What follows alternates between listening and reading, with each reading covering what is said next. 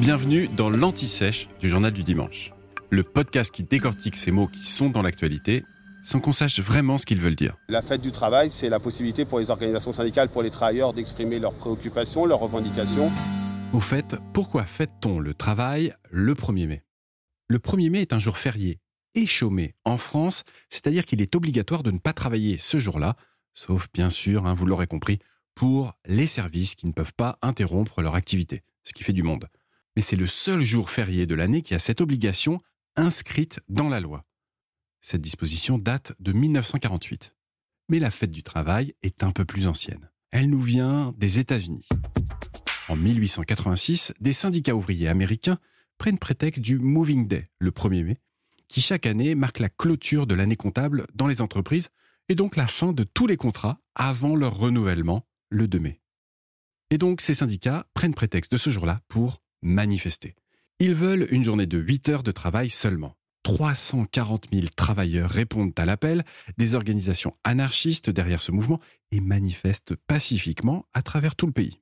C'était le cas à Chicago, et là, trois ouvriers meurent dans des affrontements avec la police.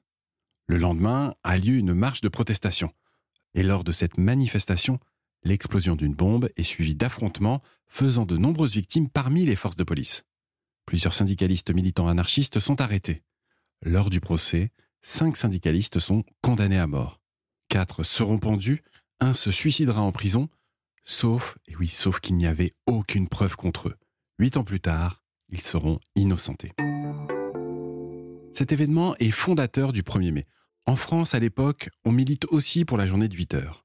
Pour le centenaire de la Révolution française, en 1889 donc, et sous l'impulsion du socialiste Jules Gued, il est décidé de faire du 1er mai une journée de manifestation. Et c'est donc Jules Gued qui invente le terme fête du travail. En 1919, après le vote par le Parlement de la journée de 8 heures, enfin, le 1er mai devient chômé. En 1941, sous le régime de Vichy, la fête du travail change de sens.